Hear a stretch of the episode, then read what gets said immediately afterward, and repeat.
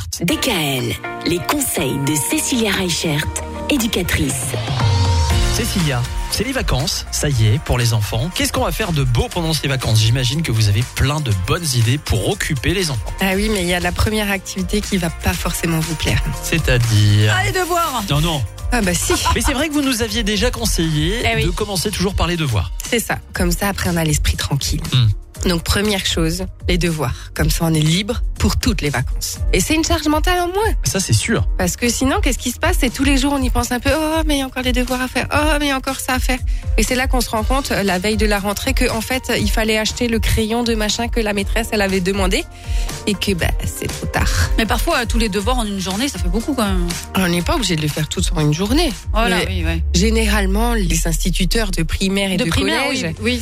oui. donne un petit peu moins de devoirs pendant cette période-là aussi. Mais ce qui va être important, euh, comme on a dit la semaine dernière, hein, nos petits CP, euh, CE1, eux, ça fait pas très longtemps qu'ils sont dans l'écriture et la lecture, donc on va pas perdre ces bonnes habitudes. Et euh, les devoirs, eh ben effectivement, il y a les devoirs scolaires qui nous sont demandés, mais il y a aussi euh, toute cette partie de mise en application qu'on va pouvoir travailler tout au long des vacances. Pour pas perdre la lecture, surtout chez les CP qui viennent à peine de rentrer dedans, eh ben tous les jours, on va les faire lire des choses. Il va lire la recette euh, qu'on va faire ce soir. Il va lire le panneau vers la direction. Il va essayer de voir en fait tout ce qu'on peut faire qui se rapporte plus ou moins à des choses scolaires.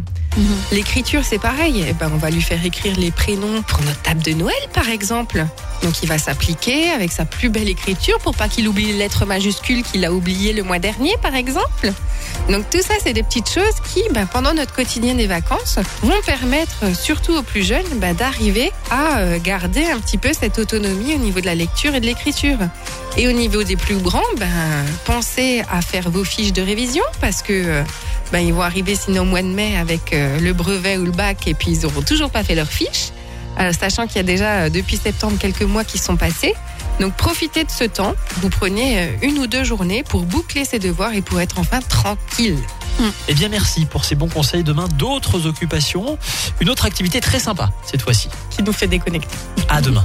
DKL, retrouvez l'ensemble des conseils de DKL sur notre site internet et l'ensemble des plateformes de podcast.